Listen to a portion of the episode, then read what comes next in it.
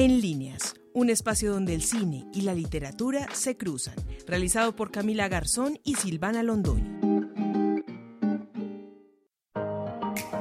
Bienvenidos a todos, esto es En líneas, un espacio donde el cine y la literatura se cruzan y a través de esta estrecha relación les compartimos un panorama transversal de estas expresiones artísticas. Los invitamos a estar conectados a través de nuestro perfil en Instagram, arroba en líneas-podcast.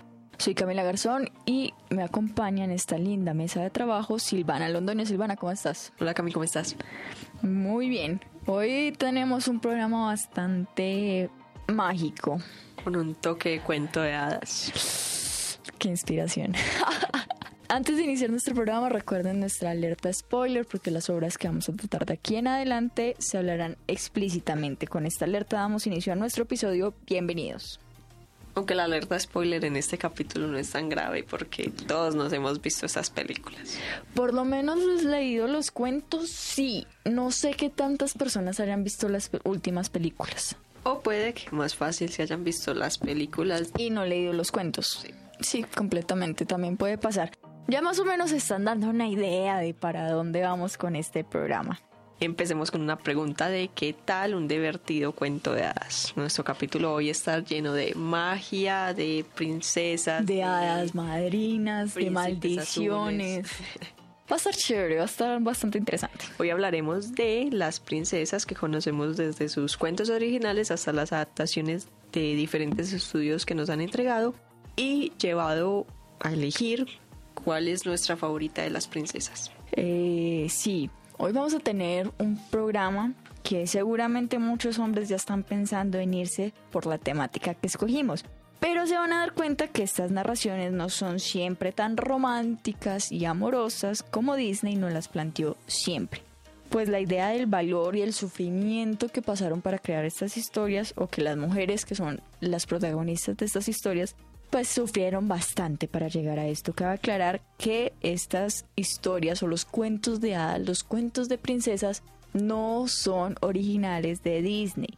No son los únicos dueños. De lo contrario, estas historias datan de hace muchos siglos y son considerados cuentos folclóricos de algunas regiones de Europa principalmente.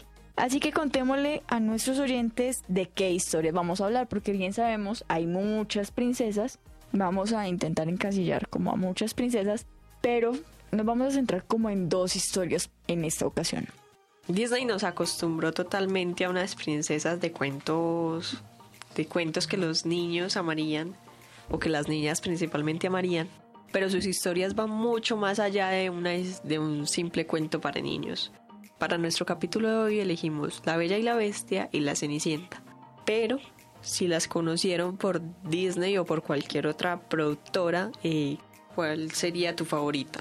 No importa por cuál las hayas conocido. Me gusta la historia de la Bella y la Bestia. Eh, de hecho, creo que tiene menos adaptaciones o menos eh, producciones cinematográficas.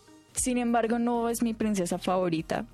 yo amo profundamente a Mulan, ya se los había dicho en un capítulo anterior, se me hace la mejor princesa de Disney, eh, aunque finalmente termina pues eh, con un príncipe entre comillas, eh, pero la lucha que hay detrás de esta película me encanta, o sea, yo amo Mulan fervientemente. Pero me inclino mucho por la historia de la Bella y la Bestia, por donde transcurre esta historia. Pero más adelante les contaremos ese fragmento. A ti, ¿qué princesa te gusta? Las princesas no son mis favoritas, pero si tuviera que elegir como una historia de las princesas de Disney, elegiría Moana o me gustaría conocer eh, la última entrega que nos va a traer el próximo año que se llama Raya y el último dragón. Se ve buena, de hecho se ve interesante. se ve muy interesante. Bastante curiosa. Pero Disney se ha tomado la tarea. Tampoco vamos a desmeritar mucho lo que Disney ha hecho porque en las últimas entregas que ha realizado Disney se ha tomado la tarea de resignificar lo que es la idea de las princesas. ¿Por qué? Anteriormente todas eran rescatadas por un príncipe azul, de alguna manera un ser desconocido en algunas ocasiones que nunca antes habían visto, que las besan y las rescatan, pero se ha llegado a la idea de poder cambiar esto. Lo vemos en películas como Frozen, donde son la princesa y la reina que son hermanas las que terminan salvando el reino a pesar de que hay un hombre dentro de la trama, pero nada que ver con el amor, en el sentido del rescate. Lo vemos también en películas como Maléfica, que de hecho es una película muy bien realizada, a mí me gusta mucho. Eh, donde nada más y nada menos que Angelina Jolie. Sí, total, o sea, simplemente es Angelina Jolie. Y pues eh, aquí se ve más el amor de madre que un amor de romance, aunque muestran que intentaron dar el, el beso del verdadero amor a través de un príncipe, pero es el amor de madre el verdadero amor. De madre entre comillas, porque ella la quería como una hija, pero no era su hija. Y también lo vemos en películas como Moana, donde nunca aparece un príncipe azul, sino que es ella la princesa que rescata a su tierra. Entonces vemos que también Disney se ha tomado la tarea de resignificar lo que era la historia de la princesa dolorida que llega a su príncipe azul a rescatarla, porque se han dado cuenta que también las sociedades han cambiado. Estaba leyendo sobre la historia de Frozen y de hecho es una adaptación a un cuento que es muy terrorífico en el cuento original la mamá se casa o busca ser la esposa de un niño para convencerle que no le hable a nadie más y de ahí sale esta historia súper enredado. Yo me leí eso y yo ¿qué? Aunque la versión de del otro lado es que Ana y Elsa son hermanas de Tarzán. De Tarzán, que tampoco me cuadra mucho.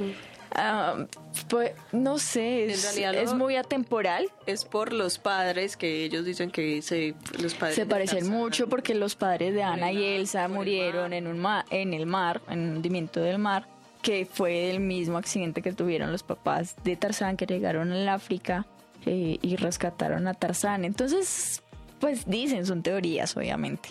Sin embargo, uno nunca sabe. Disney tiene esa característica de ocultar información. Sí, de mezclar información en todas sus películas. Incluso las tazas de La Bella y la Bestia aparecen en una parte de Tarzán.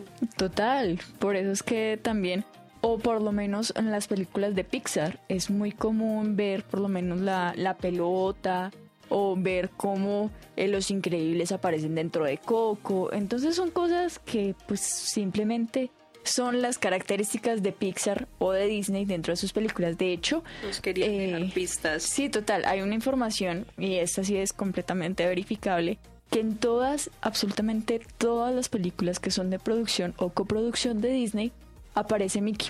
Espere que estoy intentando hacer recorridos en mi cabeza sobre cuáles películas tienen un Mickey. No el Mickey físico, el Mickey Mouse físico, sino las siluetas de Mickey. Siempre, en todas las producciones de Disney o coproducciones de Disney, todas, todas aparecen. Por lo menos en la de Frozen, cuando Laugh canta eh, la de verano, aparece, cuando él se acuesta en el césped, aparece la silueta en el césped de Mickey, o en las nubes, creo que no me acuerdo.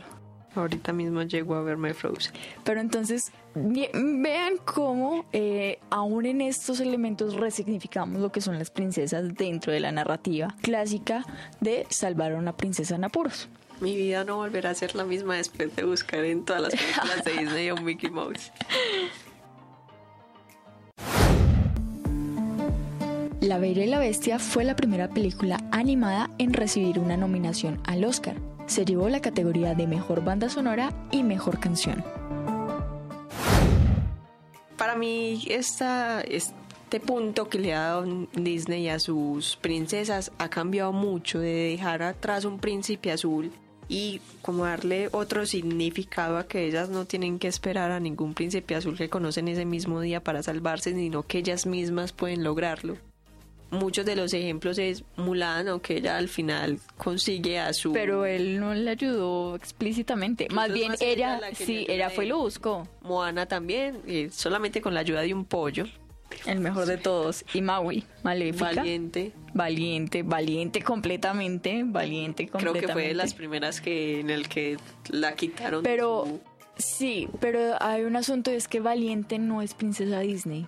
Incluso Valiente es la única princesa que no tiene una un cuento en la parte, pues no ha sido Pero adaptación de ningún Por eso, es que Valiente no es una princesa Disney. Valiente es una princesa Pixar. Disney no hizo parte de la producción de Valiente, fue Pixar la que hizo Valiente. Por eso, por lo menos saliéndonos un poco de tema, en la película de Ralph, en la segunda de Ralph, que aparecen todas las princesas, una de ellas dice, es que ella es de otro estudio.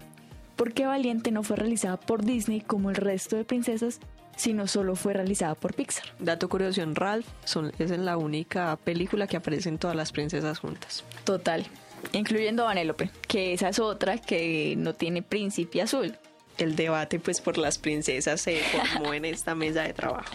Buscamos entonces traer con todo esto estas adaptaciones de cuentos que no que han existido por años y por diferentes productoras que las han realizado y que hemos podido ver en la pantalla grande gracias a, todas estas empresas. Pero como les decíamos al inicio, los cuentos de hadas, como los conocemos ahora, a estas narraciones literarias, han sido relatos de tradición oral o de folclore en diferentes países del mundo. Eh, de hecho, un mismo relato, como La Cenicienta, por ejemplo, eh, puede tener diferentes versiones en los diferentes países donde se cuenten, por lo menos hay una versión de la Cenicienta en la antigua eh, Grecia, digamos que en, el antiguo imperio griego o en el antiguo imperio romano también había otra versión donde se cuenta también la narrativa de la mujer que pierde un zapato y que eh, termina casándose con un príncipe. Entonces miren que estas narraciones no son como tan recientes eh, como Disney nos las plantea, sino que ya llevan muchísimos siglos dentro de la narrativa cultural. Pero te pregunto, ¿con qué historia quieres comenzar en esta ocasión? ¿Con la Bella y la Bestia o con la Cenicienta? Empecemos con la Bella y la Bestia, aunque no es de mis historias favoritas, pero... a mí sí me gusta, es chévere. Tiene muchos puntos interesantes. Eh, recordemos entonces que La Bella y la Bestia es esta historia que nos muestra a la hija eh, o de un comerciante o de un inventor, dependiendo la obra que elijamos. Vamos a hablar en este caso del cuento, en el que ella era la hija de un comerciante que tenía tres hijas, dos, las dos mayores eran como muy creídas, que se creían lo mejor, y Bella, que era la hija menor, las dos mayores tenían como muchos pretendientes solamente por el dinero que podía tener su padre, el comerciante. Y, Bella sí tenía pretendientes, pero sabía rechazarlos de una manera cordial o bonita. Sutil. Eso. Sutil la niña. De no, pues listo, no quiero estar contigo y te despacho de una manera bien, pues sin tener que tratarte mal. Mientras que las otras dos sí fueron como muy cortantes y si no tenías el dinero suficiente te, no les servías. Un día el comerciante en uno de sus viajes decide preguntarles a sus hijas qué quieren y a lo que Bella le responde que ella solamente quiere una rosa para cuando él vuelva. En este camino su padre pues de regreso a su casa el padre se perdió eh, entró a un castillo, en el castillo encontró una rosa, la arrancó y resulta que ahí apareció Bestia diciéndole que le daba otra última oportunidad de ir a ver a sus hijas, pero que debía devolverle a una de ellas a cambio de este favor. A lo que el comerciante le responde que sí y vaya a hablar con ellas y Bella responde que ella lo haría porque él se metió en este problema gracias a ella por pedirle la rosa. Allí es donde Bella va ir, Bestia la conoce y se enamora, le pide que sean esposos, pero Bella lo rechaza y empieza toda la historia que todos conocemos. Eh, la versión más conocida o más popular fue la publicada en 1756, que es esta de la que les acabo de hacer el resumen, aunque esta haya sido una adaptación de otra obra lanzada en 1740. Este es un cuento tradicional francés, por eso cuando vemos las películas pues en las canciones inician con el bonjour eh, y es pues porque está eh, realizada bajo la tradición francesa que ha llegado a diferentes esferas del arte como el cine, la televisión y el teatro. Hay una cosa que me encanta de esta obra y es que a pesar de la versión o la adaptación que la vean, siempre me transporta a la Francia antigua, a la Francia de los castillos, del rey, eh, aún a la Francia eh, de la literatura naciente, del arte naciente, es una época muy bonita. Cabe destacar que también plantea varios factores que muchas personas pasan por alto, como el hecho de que el príncipe se convirtió en una bestia. O sea, recordemos que el bestia era un príncipe que se convirtió en bestia producto de su altivez, de su egoísmo y en teoría estamos hablando de lo que es una maldición, o sea, completa maldición. Estaba maldito hasta sus 21 años y conocía a su amada esposa antes de eso. Y no solo lo maldijo a él, sino a todo su castillo, o sea, por culpa de él, Todos todo pagó, o sea, todo el mundo pagó. Y pues estamos hablando de algo supremamente grande. Y finalmente fue eh, Bella la que lo salvó. En este caso los papeles se invirtieron y eso se me hace bastante interesante porque considero que esta es la primera historia que plantea la otra cara de la moneda en la que la princesa rescata al príncipe, porque es así, él en ningún momento le hace ningún favor a ella ni la salva, sino que es ella la que tuvo que salvar al príncipe para que él pudiera seguir viviendo. Y creo que esto es algo de destacar. Sí, la verdad me parece un castigo muy duro ese, ese que tuvo que soportar el príncipe. Pero se lo ganó por esa actitud tan maluca. Para los que no saben cuál fue el castigo, llegó una anciana a las puertas del castillo y esta a cambio de alojamiento le ofrecía una rosa eh, por el tiempo que ella pudiera estar ahí. A lo que el príncipe le dijo que le pareció totalmente una bobada y le dijo que no y la despreció. Ella le dijo que no la despreciara por su apariencia, sino que eh, tenía buenas cosas a lo que él igualmente le, tomó como una burla y la rechazó y ella se convirtió en una hada así súper linda. Allí es donde él lo maldijo. sí, lo maldijo y le cayó como esta de volverse bestia y encantar todo el castillo para poder que a sus 21 años o un día antes de que cayera el último pétalo él ya debía estar con el amor de su vida si no se quedaría como bestia para siempre. Que lo amara por su, o sea, por su forma de ser, que era el castigo que lo convertía en bestia para que él entendiera que el físico no era lo que importaba, sino lo que estaba adentro. Y además de eso los condenó al olvido. A él y a su castillo lo condenó al olvido porque todas las personas que vivían alrededor de este olvidaron que el castillo existía. Entonces, aparte de volverlo feo, lo condenó al, olvido, interno. no, es una historia bastante interesante y muy bonita bella de enamorarse de, lo que puede ser la persona más allá de su físico, que creo que es una de las eh, enseñanzas más importantes que nos deja eh, este bello cuento. En la película animada de Disney que se estrenó en 1991, nos muestra una historia muy parecida a lo que fue la primera entrega del cuento de 1756, donde ella es la hija del inventor, del inventor como ya les explicaba, que roba una, una rosa del castillo para llevársela a su hija y con eso conoce a la bestia. Uno de los personajes que aportan gran parte de la película son los objetos del castillo como el candelabro, el reloj, eh, los armarios y todos estos personajes que ayudan como a que la historia se desenvuelva.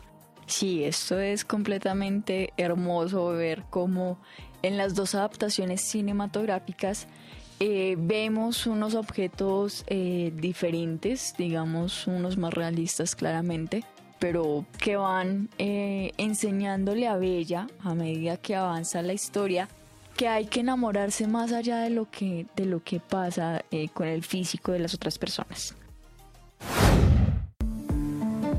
En el cuento de la Cenicienta, los poderes no se los da la madrina, sino un árbol que ella plantó sobre la tumba de su madre.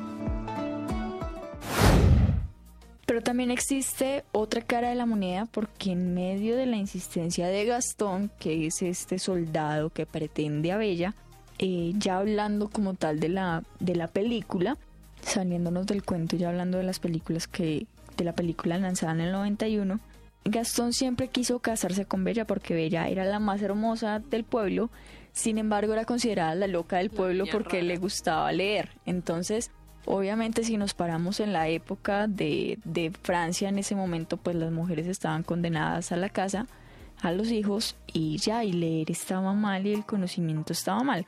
Eh, en el siglo, eh, digamos, 18, 19, que es más o menos la época en que se ambienta esta película, pues vemos que la mayoría de matrimonios eran matrimonios arreglados o por conveniencia. Entonces Gastón era parte de, esta, de este círculo vicioso en el que porque él era el soldado del pueblo, pues Bella tenía que, que estar junto a él.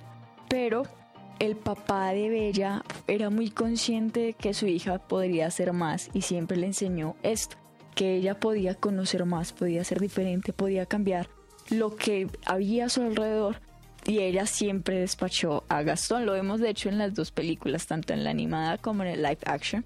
Y esto es algo que, no sé, se me hace como chévere de, de Bella, cómo lo despacha a través de su ignorancia, porque Gastón era un hombre bastante ignorante, y pues ella le cambia como esa mentalidad. Ya hablábamos de la película animada que salió en 1991, pero hace poco eh, Disney también sacó el live action en el 2017, donde actúa Emma Watson. Eh, esta está enlazada, muy entretejida con lo que fue su primera película en 1991. En realidad no hay demasiados cambios o adaptaciones entre ambas obras, entre la de 1991 y la de 2017. La que realmente tiene muchas diferencias es nuestra segunda obra, que es La Cenicienta, que tiene muchas más versiones.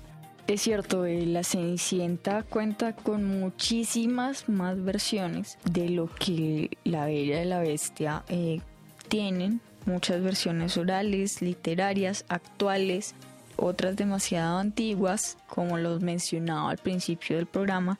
Y yo creo que es una de de los cuentos de hadas más reconocidos por eso mismo, por la cantidad de adaptaciones que tiene eh, dentro del mundo cinematográfico, teatral, literario, entre otros. Creo que puede ser considerada una obra más monetaria. Sí, completamente. Una historia mucho más fácil de más comercial, de, de, que a las personas les guste. Claro. Es, aparte porque aquí te plantea mucho la imagen del príncipe azul. O sea, es como la clásica del príncipe azul. En todas sus versiones. Completamente.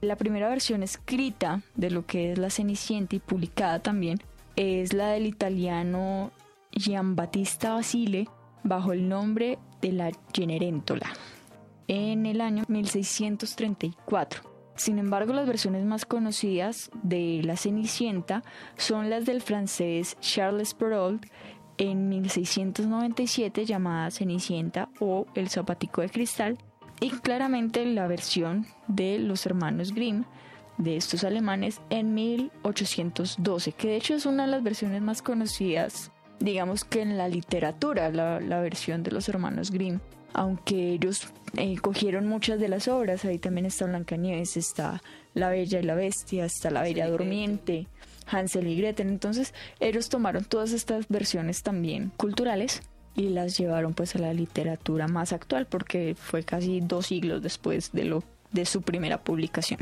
No sé por qué, pero yo siempre relacioné a los hermanos Green con cierto miedo, cierto aléjate eh, cuando yo era pequeña.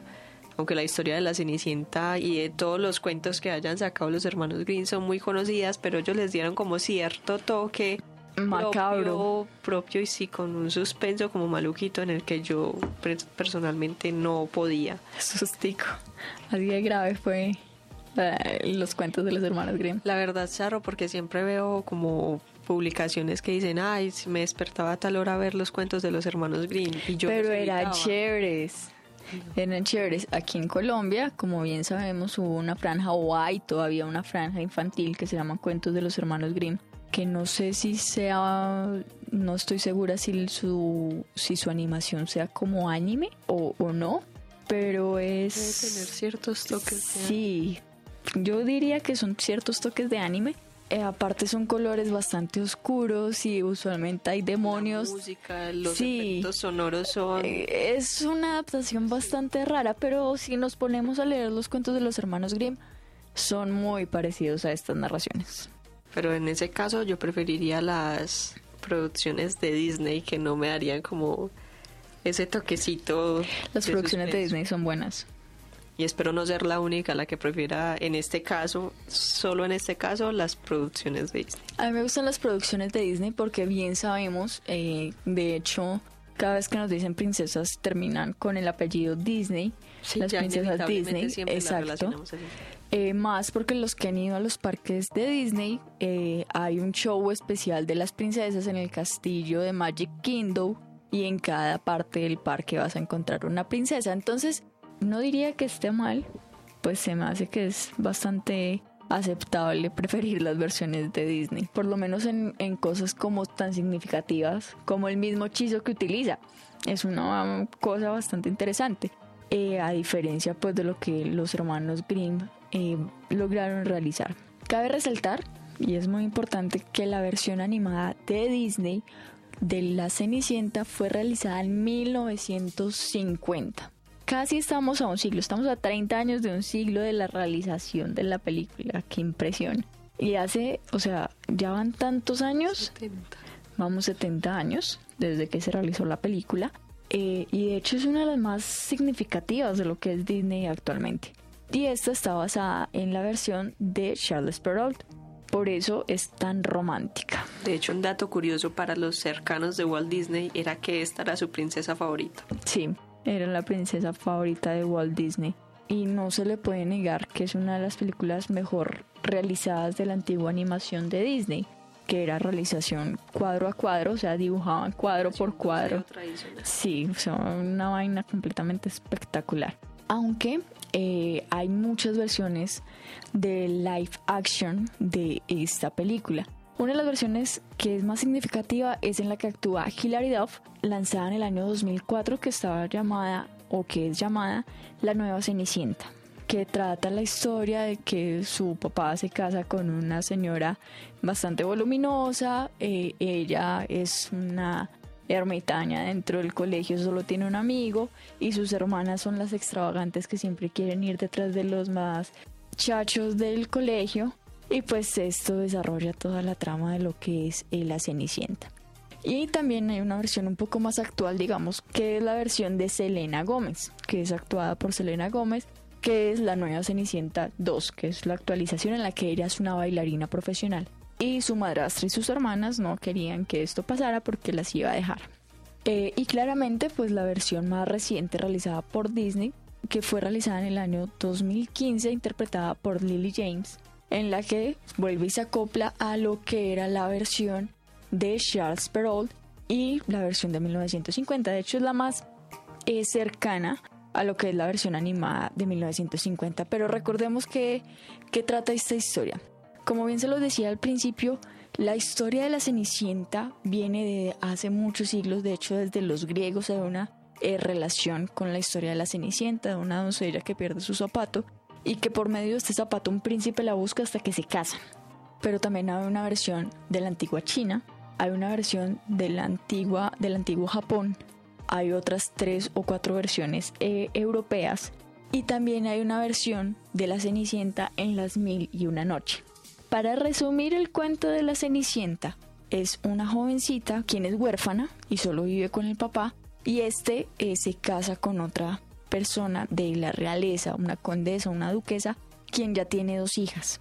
En un baile o en una situación externa al hogar, ella pierde el zapato y llega a manos del príncipe que la vio a ella de lejos. Este emprende su búsqueda a encontrar a la jovencita de la zapatilla, la jovencita que le quede la zapatilla, hasta finalmente encontrarla y casarse con ella. Está la versión en que existen las, las hermanastras y la madrastra malvada y existe la versión en que no existen ni sus papás, eh, ni sus hermanastras, ni hermanos extras, por decirlo así, y que simplemente llega la historia a las, eh, la zapatilla a las manos del príncipe y éste la rescata. O se casa con él en su defecto. Es aquí donde decíamos que esta historia puede ser mucho más popular o más, se puede comercializar mucho más porque ya podemos ver que tiene muchas más adaptaciones. Muchísimas versiones, hay demasiadas versiones. Sí, incluso puede ser en libros o, en películas o en, anima, en cortometrajes, largometrajes. O en teatros también pero esta versión tiene muchísimas más eh, adaptaciones. Incluso en el tema de los personajes, como ya sabemos que una de las protagonistas es Elena Gómez siendo bailarina, el otro es Hilary Duff siendo una, mesera de un restaurante o la versión más ligada a la historia que es la adaptación de la Cenicienta del 2015 de Disney. O en la que simplemente la usan como eh, persona del aseo en su casa porque no la consideran como un miembro importante de esta. En esta historia vemos cómo los maltratos y la denigración, por lo menos si nos ligamos a la historia de Perrault, que es eh, la chica eh, con su madrastra y sus hermanas, pues vemos que los maltratos son constantes para esta señorita. Y de hecho es de criticar, en mi caso pues es triste porque es algo que ocurre usualmente, o sea, no podemos negar que es una historia eh, verdadera porque sí puede llegar a pasar que existan personas que utilicen algún miembro de sus hermanos, puede ser en este caso, eh, simplemente para usarlo en labores eh, domésticas. Esta obra es el ejemplo perfecto, como lo decíamos, de lo que es el príncipe azul y la princesa que requiere eh, la ayuda del príncipe o mejorar su vida gracias al príncipe, que es algo que a mí no me gusta. Sí, menos mal, pues en las últimas entregas de, de Disney esto ha cambiado demasiado. Como ya lo dijimos anteriormente, muchos de estos príncipes han pasado a un segundo plano o simplemente no existen, no aparecen en la película, como lo era hace algún tiempo que en todas las películas veíamos sí o sí un príncipe que llegaba para salvarla. Incluso creo que en el último que me acuerdo que apareció un príncipe con esta misma eh, representación, esta en la de Maléfica, que incluso lo duermen Sí. para que aparezca como que listo, intentemos el beso de su amor verdadero a ver si así despierta. Que solo se vieron una sola vez y, y abraza el amor verdadero. y en la misma película nos quitan esta idea, nos dicen, no, esto no fue Sí, no, con el, el beso amor no lo verdadero, salvamos. sí, no. Fue maléfica en realidad. No estamos diciendo que el amor a primera vista no exista. No, no estamos diciendo eso, solo que Estamos haciendo una especie de crítica. esa idea fantástica de que azul. todo, exacto, esa idea fantástica de que todo es así tan mágico no existe, niñas, no existe, crean lo que no existe. Entonces, Y niños. y niños, y niños, no existe, créanlo. Eh, ocurrirán milagros, es cierto, pero es que esa idea fantástica del primer beso y el beso de amor verdadero no, no combinan las dos en la primera frase. Y me parece bien que estemos cambiando estos estereotipos, si se pueden decir así, por algo ya completamente diferente.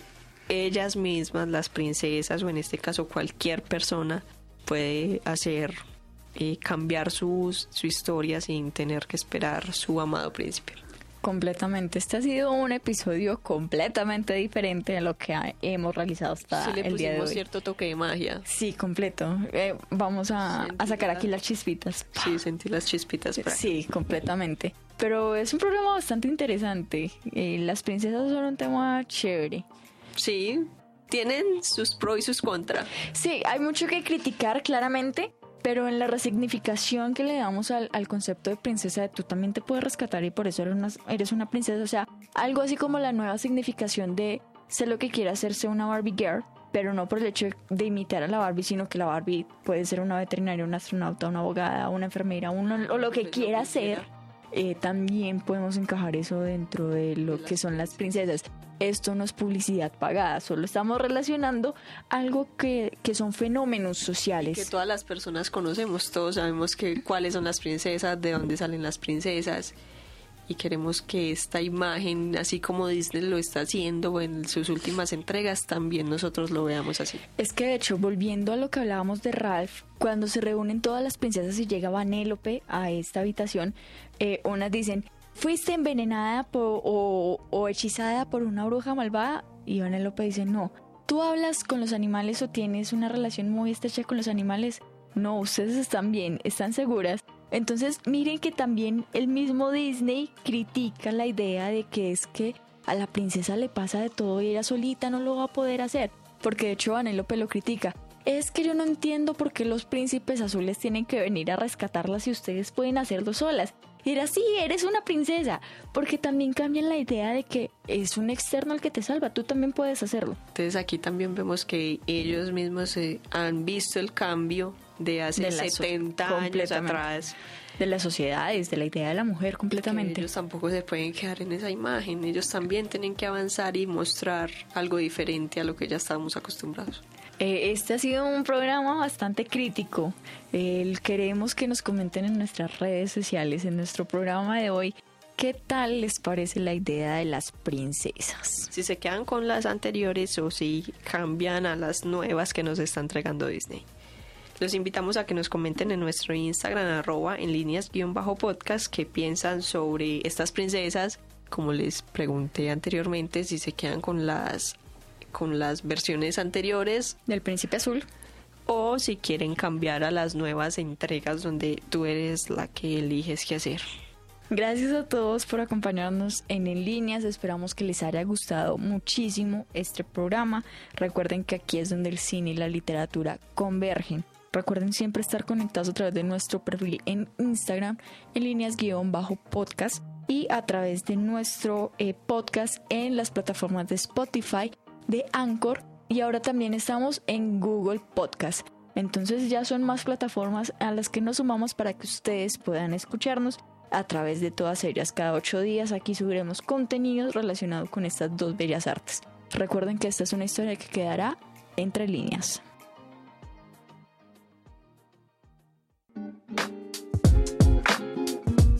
En líneas, un espacio donde el cine y la literatura se cruzan.